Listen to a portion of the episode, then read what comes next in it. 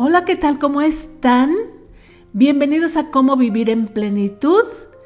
Hoy les voy a hablar del Día del Perdón y yo le he puesto el Día del Perdón porque les voy a platicar acerca del Día Internacional de la Eliminación de la Violencia contra la Mujer que se conmemora cada 25 de noviembre. Bienvenidos al 89.9 de FM, Radio Tecnológico de Celaya. Les saluda su servidora Blanca Almanza, doctora en calidad de vida y facilitadora de grupos con enfoque humano.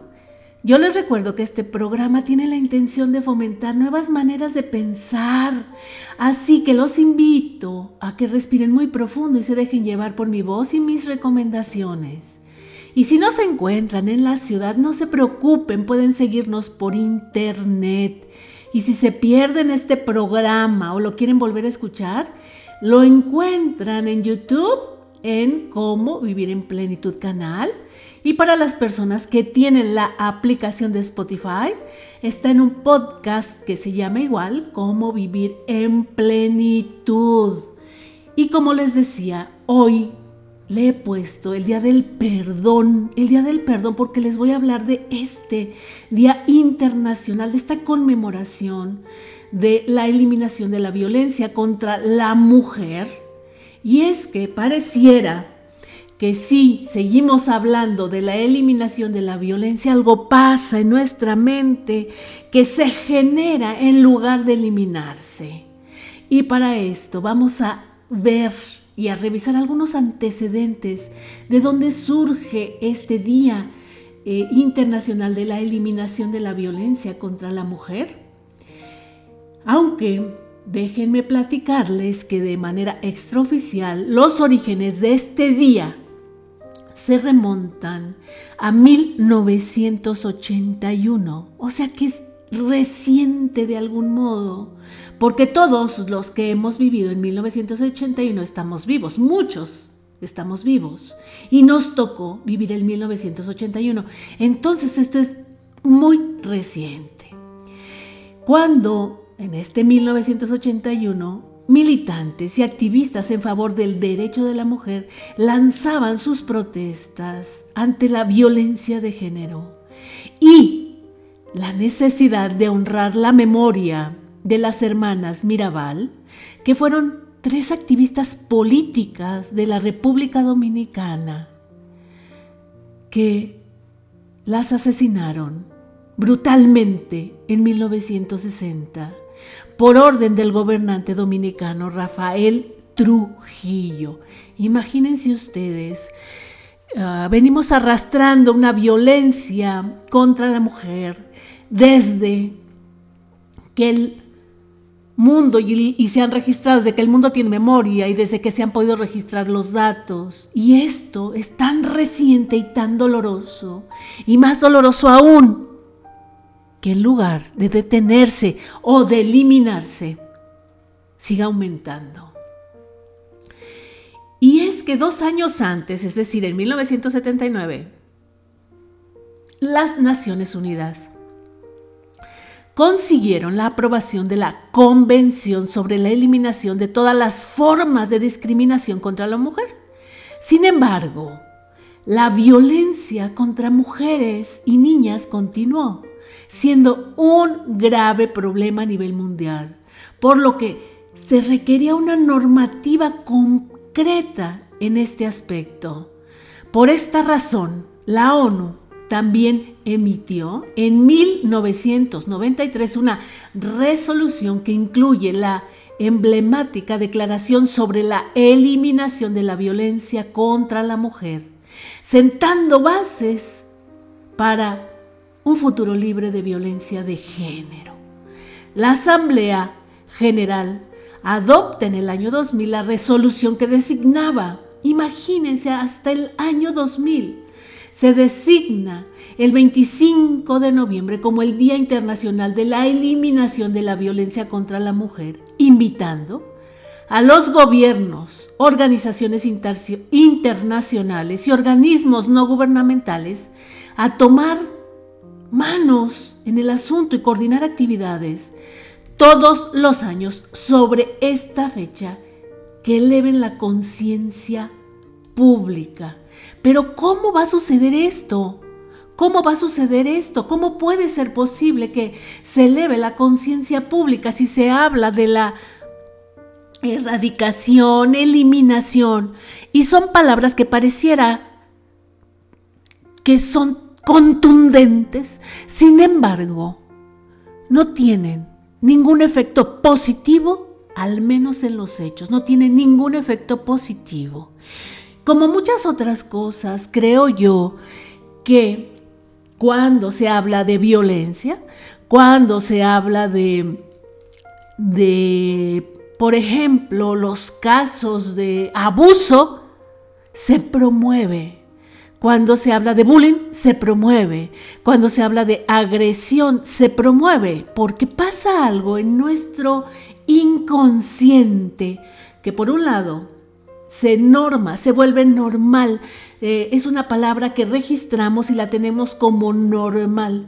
Y después para algunas personas que tienen una cierta distorsión de la bondad y la maldad, la justifican y la promueven. Y la promueven. Entonces, mi, en mi observación, mi propuesta es cambiarle el nombre. Si queremos erradicar la violencia, eliminarla, acabarla, porque así dice la ONU, es con unas palabras tan contundentes, ni siquiera es eh, controlarla, disminuirla, es eliminarla y erradicarla, no se va a poder si seguimos mencionándola en nuestro título. No se va a poder, es muy complicado, nuestro cerebro nos traiciona. Necesitamos hacer el día del perdón, el día de la reconciliación en el nombre de estas mujeres que han sido atropelladas, abusadas por el simple hecho de ser mujeres y por el simple hecho de tener una cultura machista y sobre todo en nuestros países latinoamericanos. Esa es una lucha con la que tenemos que lidiar todos los días, esta equidad de género. Y va más allá esta eliminación. Y no quiere decir que nada más las mujeres sean violentadas, pero hoy es el día que toca hablar de ellas. También los niños, también los varones, también la niñez, también algunos hombres, adolescentes, también algunos hombres adultos.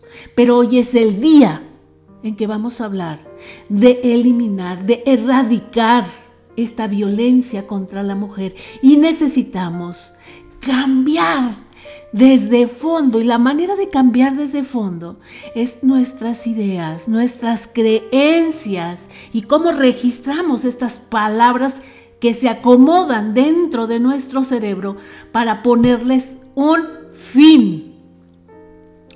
Y otro firme paso adelante que hizo la ONU, que promovió la ONU, fue la campaña Únete para poner fin a la violencia contra las mujeres. Y quiero escuchar de alguien que haya, que sepa, que esté enterado de esta plataforma de Únete. Es una plataforma que está incluso, es un movimiento, es una plataforma que está en Internet y que se puede, que, tiene muchísimas acciones, ideas y todo el trabajo que está haciendo la ONU a favor de eliminar esta violencia.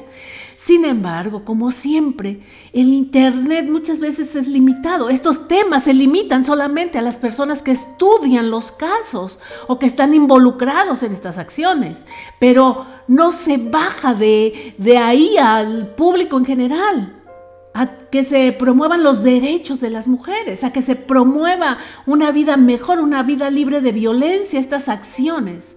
¿Y cómo pueden ser? Ni siquiera empoderando a las mujeres o a las niñas, ni siquiera haciendo estas diferencias entre los dos géneros. Es más bien dándoles seguridad, es más bien que desde niñas, en la casa, en el hogar, ellas puedan actuar y hablar con libertad, puedan hacer las cosas que necesitan hacer y desean hacer y sean apoyadas.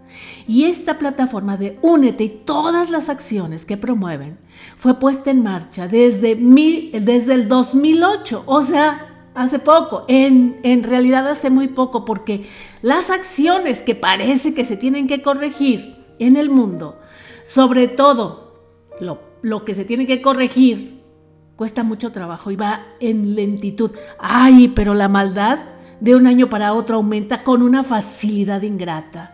Algo pasa con el ser humano que nos cuesta mucho trabajo darnos cuenta y luego corregir el rumbo. Ah, pero qué fácil es hacer la maldad. De un día para otro ya la gente buena se convierte en mala. Nada más hace falta una pequeña tentación por ahí. Y entonces esta plataforma de Únete con todas estas acciones para ponerle fin a la violencia contra las mujeres este esfuerzo para promoverlo existe desde el 2008 hasta el día de hoy, se sigue promoviendo. Es un esfuerzo de varios años que tiene como fin lo que les comento, prevenir y eliminar, prevenir y eliminar la violencia contra las mujeres y las niñas en todo el mundo, en todo el mundo. En nuestro país no, no nos salvamos y no estamos exentos de esta violencia. Nada más de ver las cifras de feminicidios te da escalofrío. Te da escalofrío. Ya nada más son números, hay una insensibilidad y nos acostumbramos de algún modo, no este, creo yo, que no se ha resuelto por completo, no ha tenido el éxito que se hubiera querido con estos términos de feminicidio, por lo que les digo, los construimos dentro de nuestra cabeza. Entiendo que es un tema legal, pero los construimos dentro de nuestra mente. Nos acostumbramos a ellos y después pareciera que con nuestras acciones o nuestras nulas acciones los promovemos o los permitimos. Cada vez nos vamos acostumbrando a oír palabras más hirientes, más dañinas, menos sensibles. Y esto ha hecho que nuestra sociedad sea una sociedad con muy poca sensibilidad de lo que significa que una mujer sea violentada, que una mujer sea acribillada, que una mujer sea descalificada por el simple hecho de ser mujer. No hay una razón, no hay una justificación. Mujeres y hombres desde que nacemos tenemos derecho a la vida, tenemos derecho a vivir libres de violencia, tenemos derecho a la salud, tenemos derecho a la educación. Y no solo eso, algo intangible que es, tenemos derecho a ser tratadas con amor, con delicadeza, para que podamos ser mujeres seguras de nosotras mismas, para que seamos mujeres que vivamos libres de miedo, para que entendamos todos que nuestra responsabilidad es con nuestras personas, pero no va más allá, no va más allá. Con que entendamos eso sería más que suficiente. Entonces, como les decía, únete, insta a los gobiernos, la sociedad civil. La sociedad civil somos todos, entiéndase eso, la sociedad somos todos. Usted que me escucha, el otro que me escucha, el de al lado, el vecino, esa es la sociedad civil, la que hace las comunidades, no los gobiernos. Somos la sociedad civil los que tenemos que educarnos, incluso educar al gobierno, de decirle cómo es que queremos que suceda. También incita a las organizaciones de mujeres, las y los jóvenes, los estudiantes, que son estas personas que tienen tanta energía, tantas ideas tan revolucionarias que son los que son capaces de modificar muchas veces porque son más abiertos al cambio. Muchas veces los adultos ya cerrados, ya están rígidos en formas de pensar y les comparto que estas rigideces los pueden llevar a una ansiedad constante. Así es que más vale soltar y entender y darnos cuenta de las cosas que hemos hecho incorrectas, de lo que podemos corregir y cómo podemos vivir mejor. También únete, insta al sector privado, a las empresas, para que se promueva obviamente todo lo que tiene que ver con este acoso hacia la mujer, este acoso sexual o acoso laboral a la que está expuesta muchas mujeres. Esta plataforma de Únete debería de ser ah, un, una información que se promueva más en todos los sectores, en las comunidades rurales, en todos lados, que se entienda que las mujeres tenemos tanto derecho a la vida, a la libertad, como los hombres, como los niños, como los dos adultos mayores, eh, por el simple hecho de que somos seres humanos pensantes.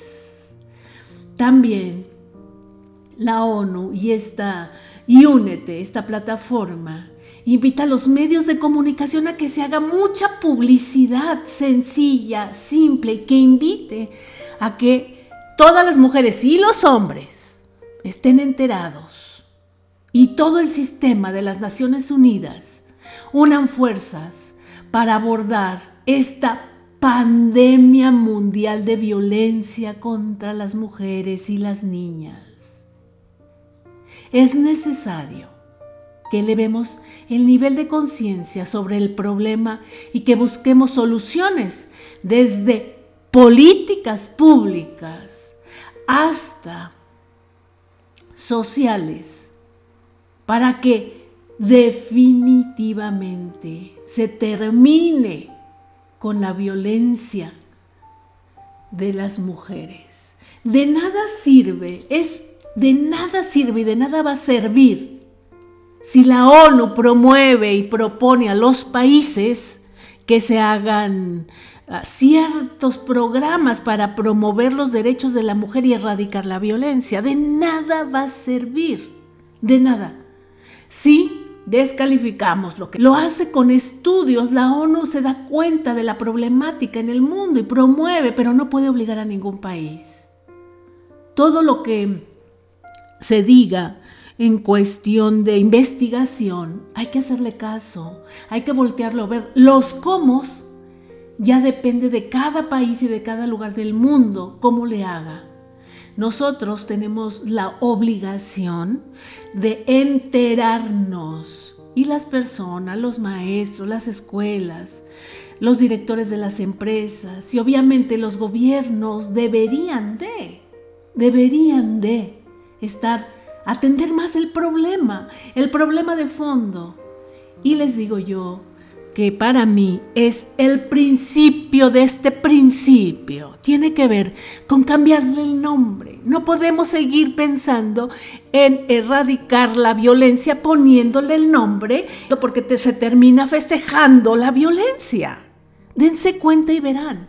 Eso pasa con el Día Internacional de la Mujer. El Día Internacional de la Mujer, que es el 8 de marzo, pasa lo mismo.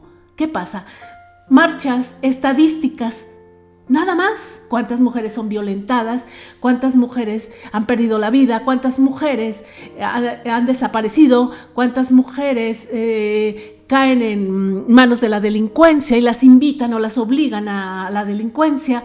Cuántas mujeres no estudian, cuántas mujeres sufren maltrato familiar. Eso es lo único que escuchamos el Día Internacional de la Mujer.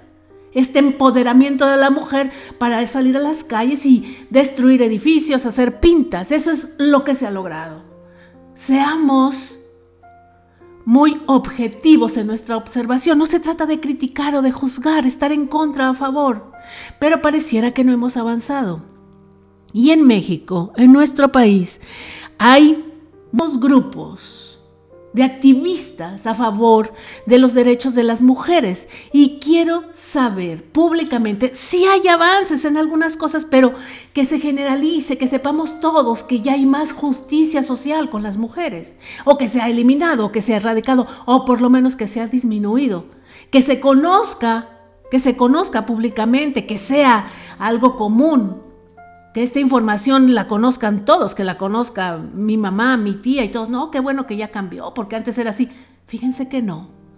Fíjense que no, lo que prevalece es que la violencia sigue, que no puedes salir a la calle porque estás expuesta, Y el colmo es que te hagan responsable de lo que te sucede. Si vas a hacer ejercicio, a caminar, a correr, te puede suceder.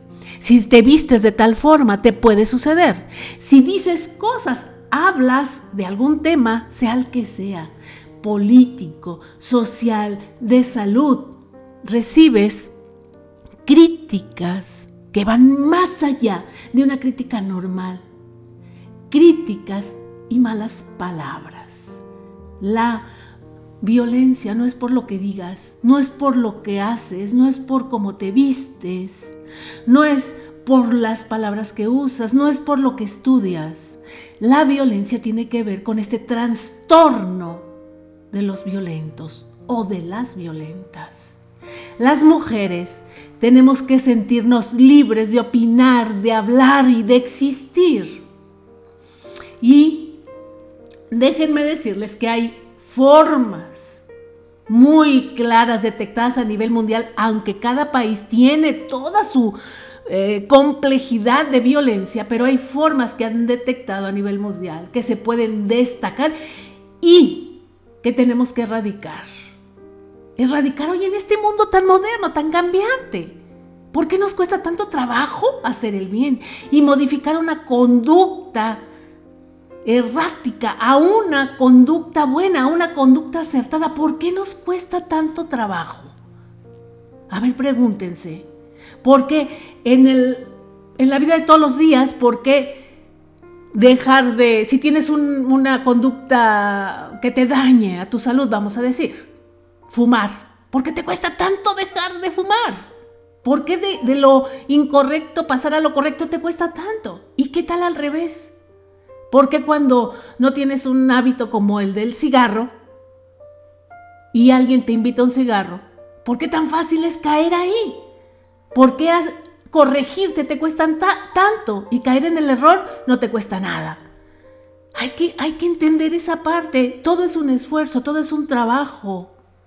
Es un esfuerzo. Y les decía que están detectadas algunas conductas que deben de ser erradicadas, que se han registrado con números y son muy importantes. Y las, entre las primeras en todo el mundo, en todos los países y comunidades, en todos los extractos y niveles sociales, está la violencia contra la mujer por el compañero, novio, esposo o una relación sentimental que tenga cualquier mujer. Y esta tiene que ver con la violencia física, el maltrato psicológico, la violación conyugal y hasta el feminicidio. Esta es la número uno con la que debemos determinar esta violencia por el novio, esposo, amante, compañero, lo que sea. Cuando hay esta relación sentimental con el otro y estos tipos de violencia de las que les estoy hablando. También la otra, de la que está registrada en todo el mundo que no se ha podido erradicar, la violencia sexual y el acoso. La violencia sexual y el acoso, la violación, actos sexuales forzados, insinuaciones sexuales no deseadas, abuso sexual infantil, matrimonio forzado en algunas comunidades, esto es verdaderamente imperdonable. El acoso callejero no lo podemos permitir. Yo puedo caminar en la calle libremente porque soy una persona. Y caminar por la calle sin que nadie me acose no es un privilegio, es un derecho.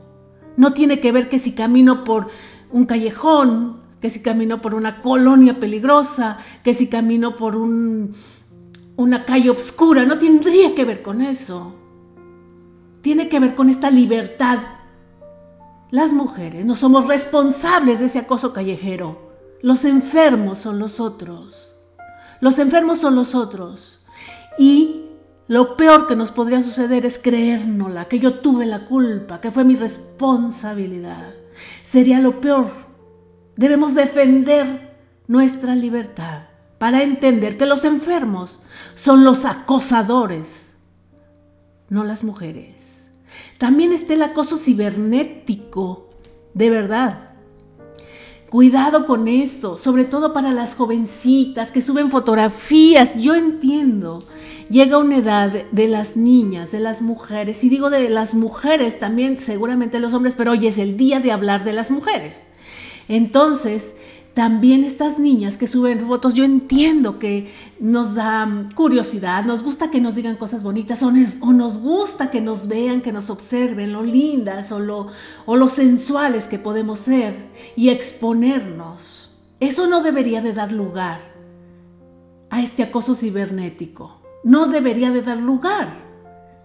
El enfermo es el que te acosa, pero debemos de estar muy listas Debemos de entender que estos enfermos están por ahí a veces ocultos, están ocultos y empiezan poco a poco los que ya son más malévolos a estudiarte y a conquistarte y a decirte lo que necesitas y después caes en la trampa.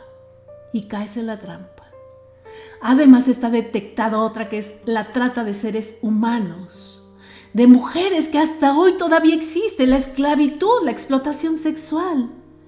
Estas bandas delincuenciales este, retienen a muchas mujeres que no, que no quieren estar ahí y las explotan sexualmente. O bien las obligan a entrar en sus grupos delincuenciales y ya después no pueden salir. Esto es inhumano.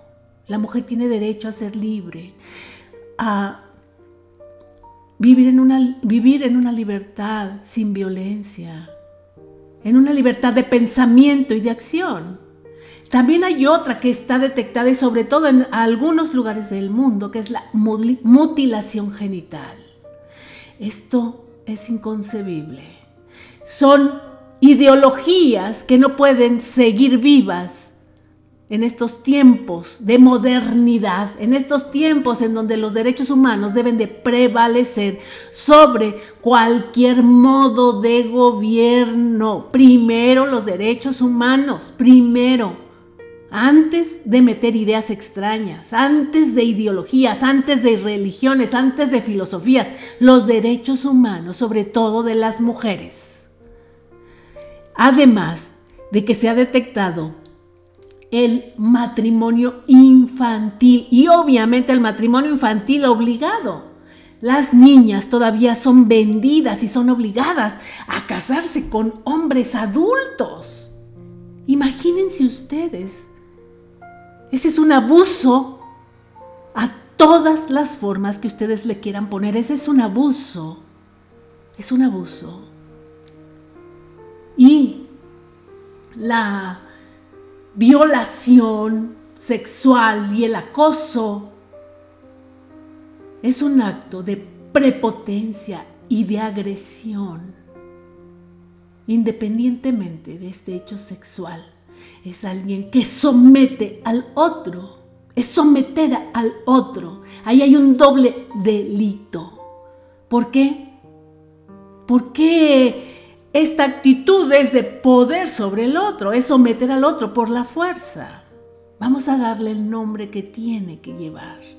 Ese abuso de sometimiento al otro tendría que tener un doble castigo, porque no tiene nada más y exclusivamente que ver con el, unas cuestiones sexuales, con unas cuestiones de, ah, del cuerpo de la mujer, las cuestiones físicas tienen que ver con la cuestión psicológica y el trauma que provoca esto, verse sometida por alguien con más poder o más fuerza. Así lo debemos de ver. No podemos andarnos por las ramas, a veces poniéndole un nombre sin que tenga un efecto positivo. Si le vamos a poner un nombre, tiene que tener un efecto positivo, como en este tema tan legal y tan discutido como el feminicidio. Si no tiene un, un resultado positivo, tenemos que quitar ese nombre y simplemente aplicar la ley. Es un doble castigo. Hacer leyes que castiguen de doble manera estos actos.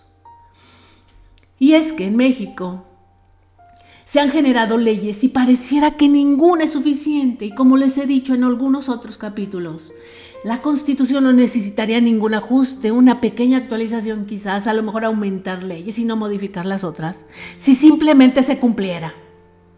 Pero en México están tan bien escritas, están tan lindas, que pareciera que vivimos en un mundo ideal, en un país ideal, y no es cierto, porque no se cumplen, porque no se respetan, porque se las pasan, le dan de brincos, le hacen por un lado, las acomodan, las interpretan, y en México se generó la ley general, valga la redundancia, de acceso de las mujeres a una vida libre de violencia. Y esta ley tiene el objetivo de garantizar la prevención, atención, sanción y erradicación de todos los tipos de violencia contra las mujeres durante su ciclo de vida. Y también esta ley tiene como misión promover su desarrollo integral y plena participación en todos los ámbitos de la vida. Esta ley define violencia contra las mujeres como cualquier acción u omisión basada en su género que les cause daño, sufrimiento psicológico, físico, patrimonial, económico, sexual, o la muerte, tanto en el ámbito privado como en el ámbito público. Así está, ahí están las leyes y de ellas se derivan otras. Y este derecho a participar en la vida pública del país. De ahí emergen otras, otras leyes y otras normas. Y este derecho a ocupar puestos a nivel nacional, puestos públicos a nivel nacional. Y luego estas empresas que promueven que en los cargos principales haya mujeres, ¿verdad? Pero lo mejor sería que hubiera mujeres capaces y convencidas y que no estuvieran ahí nada más porque son mujeres, para llenar un requisito, porque es muy común que suceda eso en este país. Ah, bueno, ya, ya hice una ley, miren, para que vean que estoy cumpliendo con todo lo que la ONU promueve y me propone, miren, ya hice una ley, pues sí, pero si no se cumple, es una ley que es un adorno. O bien, si le dan un puesto público a una mujer nada más porque es mujer, pues, ¿qué provecho va a ser? ¿Qué provechoso va a ser? Tiene que estar preparada. No nada más porque es mujer. Tiene que estar preparada. Les hablo así, les digo esto, porque la, la violencia contra la mujer y los feminicidios en nuestro país han aumentado. Han aumentado. Y según el INEGI, vamos a ver algunas cifras. Según el INEGI, hasta el 2021, hasta el 2021, en México vivían 100 vivíamos o vivimos hasta el 2021, porque ya unos han eh, muerto y otros han nacido, ¿verdad? Hasta el 2021 vivíamos 128 millones de personas en nuestro país.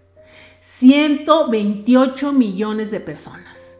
Y 65.5 millones eran mujeres o somos mujeres. O sea, el 51.2% de toda la población más mujeres que hombres ligeramente, 51.2%, de las cuales más de 50.5 millones, es decir, el 77.1 tenían 15 años o más, 15 años de edad o más. Así es que de ese tamaño está el problema si no podemos erradicar la violencia contra la mujer. Somos demasiadas. Y si las, estas demasiadas, estos millones, 50 puntos, 5 millones de personas, modificamos nuestra conducta, deberíamos el país. Y las cifras, casi de un día para otro, darían la vuelta, darían la vuelta. En 2021, a nivel nacional, del total de mujeres de 15 años y más, o sea, este 70.1%, han experimentado al menos un incidente de violencia que puede ser psicológica, económica, patrimonial, física, sexual o discriminación, al menos en un ámbito y ejercida por cualquier persona agresora a lo largo de su vida. El 70.1% ha experimentado al menos un incidente de violencia.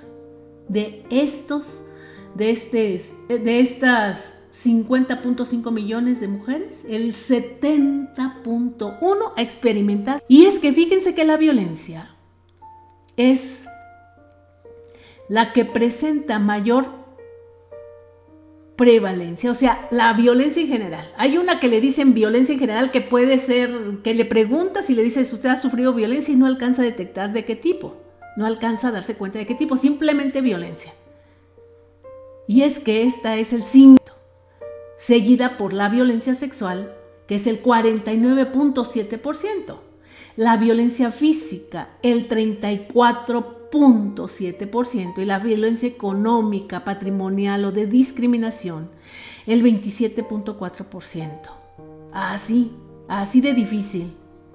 Y como les comentaba al principio, lo más alarmante de todo esto, que si te da tantito escalofrío, digo, si tienes sensibilidad y que si recuerdas, los hombres que me están escuchando, si tienen hijas y obviamente tienen o tuvieron mamá, y fue mujer y es mujer, y así, más o menos.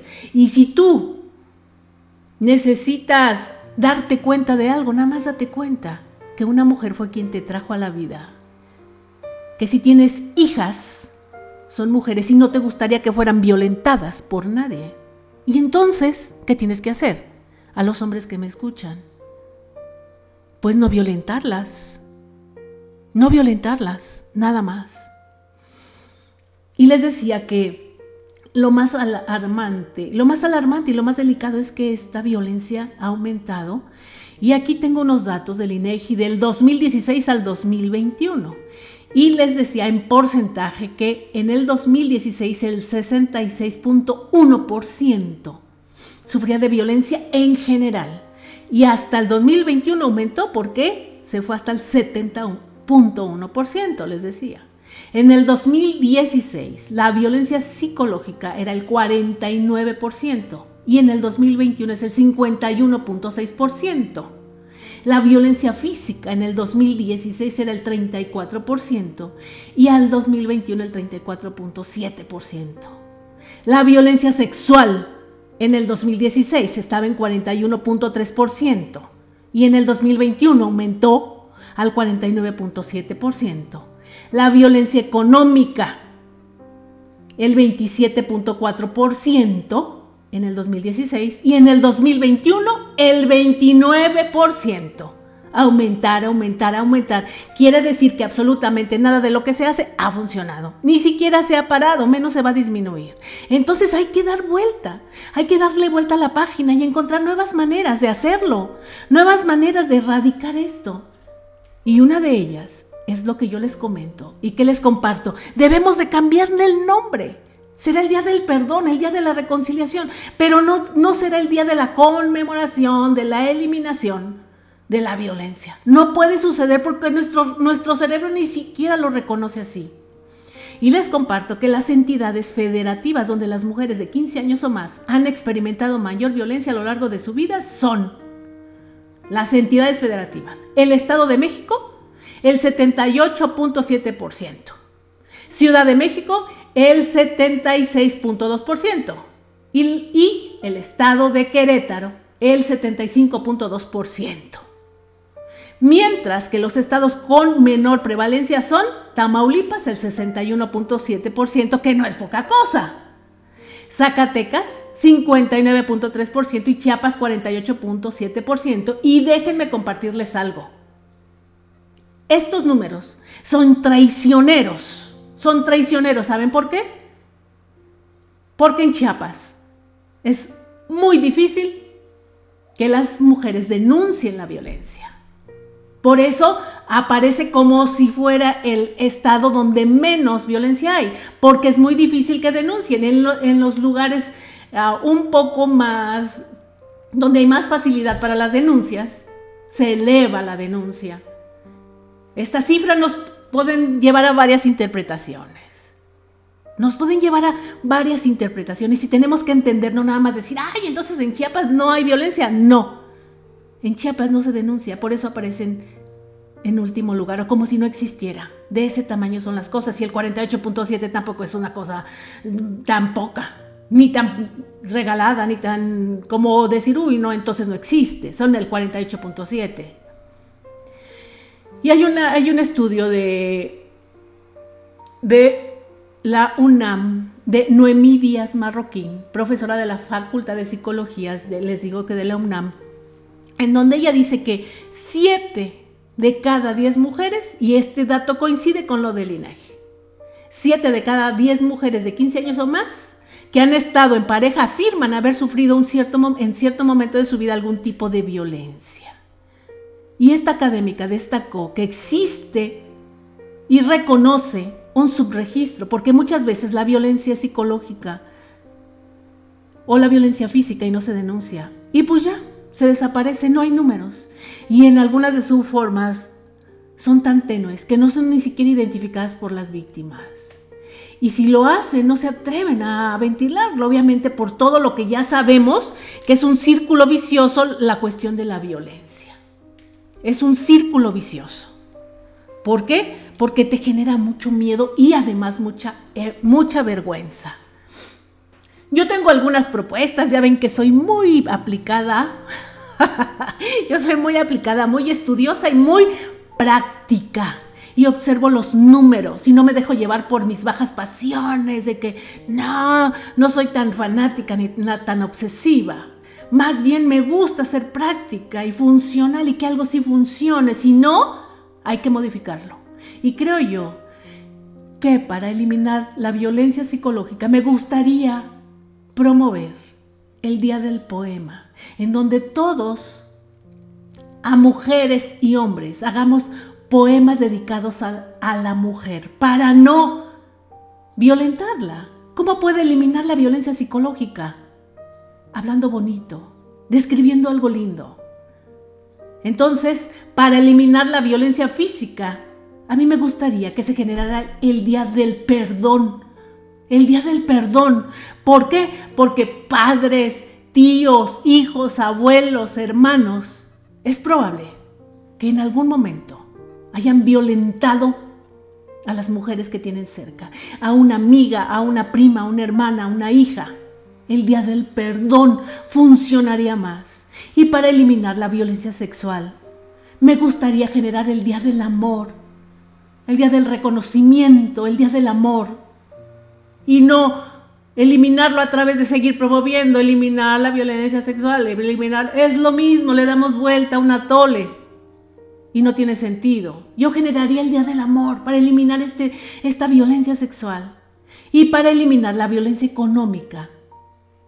El día de la reconciliación, el día de esta reconciliación, en donde si yo decido quedarme en la casa a cuidar a los hijos. Si no tengo, no salgo a trabajar a la calle, no tengo un ingreso visible económico, estoy haciendo una aportación, aporto a la sociedad con buenos ciudadanos. Necesito que entiendan eso. Y es que, si se dan cuenta, en, a lo largo de la historia hay pocos nombres y pocas, eh, la historia está escrita por muchas veces por hombres, por algunas mujeres que se han tratado de defender. Sin embargo, ¿por qué las mujeres no necesitamos violencia para poder ejercer toda nuestra inteligencia, nuestra creatividad y nuestra capacidad? Hay mujeres a nivel mundial que no tienen ni siquiera el más mínimo, el mínimo reconocimiento y han sido de todos, en temas sociales, en temas matemáticos, en temas de ciencia. Tan solo Voy a mencionar algunas cuantas y hay, debe de haber hasta las que ni siquiera se mencionan, obviamente. Muchas mamás, madres de familia que hacen mucho trabajo en la casa para sacar a su familia adelante. Todas ellas deberían de aparecer en algún lado. Hay una farmacéutica investigadora del ramo ocular que se llamó Celia Sánchez Ramos que creó el sistema de reconocimiento biométrico mediante la estructura corneal, usado hoy en, día en bancos e y de infinidad de edificios como uno de los mejores sistemas de seguridad. Y este fue creado por una mujer. ¿Y quién lo sabía? Celia Sánchez Ramos. ¿Quién lo sabía? No nada más los hombres generan tecnología, también las mujeres. Hay una química cristalógrafa Rosalinda Elsie Franklin, que consiguió las primeras imágenes de la molécula del ADN, descubriendo así su forma y su estructura, haciendo sus investigaciones básicas para los avances científicos de la genética. Así, por si quieren enterarse de alguien, mujeres Ángela Ruiz Robles, una española que diseñó la primera enciclopedia mecánica para facilitar el estudio, dotándole de luz y, adaptada al nivel de cada estudiante. La evolución de su creación ha cambiado y terminó desembocando en el llamado libro electrónico o ebook. Ah, sí. De ese tipo de mujeres, imagínense que si no hay mujeres científicas o que aporten a la sociedad, Lydia Joy Perlman, también llamada la madre del Internet, fue una pionera en la creación del software Imagínense, este, este, este software STP, fundamental para el funcionamiento de las redes informáticas, en la tecnología. También, Mary Goes, conocida como Olympi de Yoyes, al final del, del 18 escribió la Declaratoria de los Derechos de la Mujer Ciudadana, el primer escrito que reivindicaba la igualdad jurídica y legal entre hombres y mujeres activista que defendió y luchó por los derechos de la mujer, de la opresión y de las clases trabajadoras. Todas estas mujeres, estas y las que no aparecen su nombre, deberían de ser reconocidas. En un mundo de hombres pareciera que no cabemos muchas mujeres, que somos pensantes, estudiosas, responsables, que amamos la libertad. Y así me gustaría que pasáramos algunas reflexiones para que entendamos que hoy, en este año, el 25 de noviembre, sea el día del perdón, el día de la reconciliación, el día del reconocimiento y no el día de la erradicación de la violencia, porque es el cuento de nunca acabar les voy a compartir una frase que dice, no quiero sentirme valiente cuando salga a la calle, quiero sentirme libre. Y díganme si no, cuando salimos a la calle, lo primero que tenemos es miedo, a que te digan cosas, a que te roben. Hay una frase de Frida Kahlo que dice, a veces tienes que olvidar lo que sientes y recordar lo que mereces. Otra, de Mahatma Gandhi, nos dice llamar a las mujeres el sexo débil es una calumnia, es la injusticia del hombre hacia la mujer.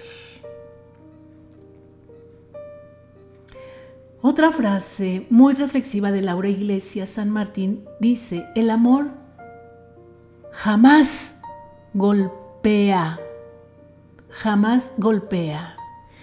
Y una más de Hillary Clinton, dice, golpear a una mujer no es algo cultural, es un crimen y debe ser dirigido y tratado como tal. No es algo cultural, no es que en nuestra cultura esté permitido, no es algo cultural.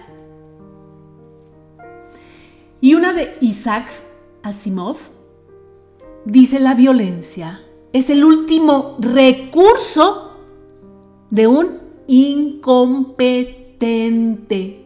La violencia es el último recurso de un incompetente. Una persona que no sabe hablar, una persona que no sabe dialogar y no sabe pensar es un incompetente y se hace de violencia para amedrentar.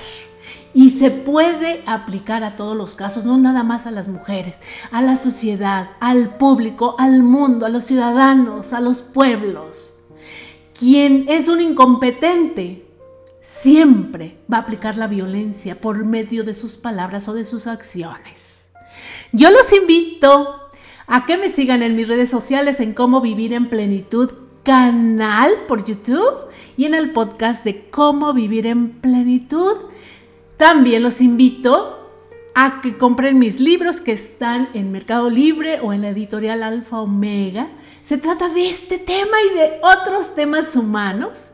Les deseo que pasen un 25 de noviembre el día del perdón, perdonando, haciendo poemas y reconciliándose con todas las mujeres de su vida. Hasta la próxima. Bye bye.